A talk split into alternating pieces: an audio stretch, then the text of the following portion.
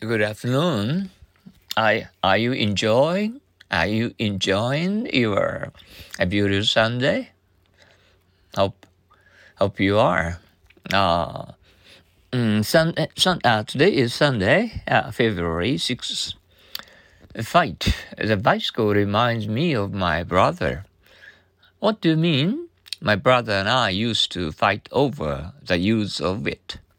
Fight uh, the bicycle of uh, the bicycle reminds me of my brother. What do you mean? My brother and I used to fight over the use of it. A small fight. The bicycle reminds me of my brother. What do you mean? My brother and I used to fight over the use of it. Fear. Did you know that Bill was sick?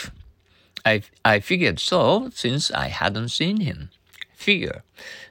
Did you know that Bill was sick? I figured so, since I haven't seen him. Once more, figure.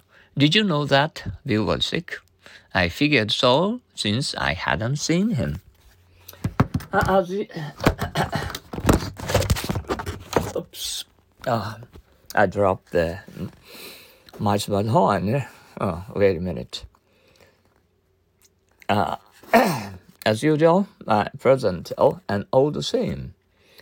Uh, it is not. Uh, it's not enough to be busy. So are the ants. The question is, what are we busy about? It is not enough to be busy. So are the ants. The question is, what are we busy about? Once more, it is not enough to be busy. So are the ants. The question is, what are we busy about? Uh, relaxing. Uh, you are relaxing at home. Oh, that's that's that's nice. Don't forget to think in English every day, step by step, little by little. Let's learn by heart uh, the good light English sentences. Okay, good luck to you. Uh, thank you for your cooperation. Have a great day and uh, see you tomorrow. Thank you. Bye now. Adios.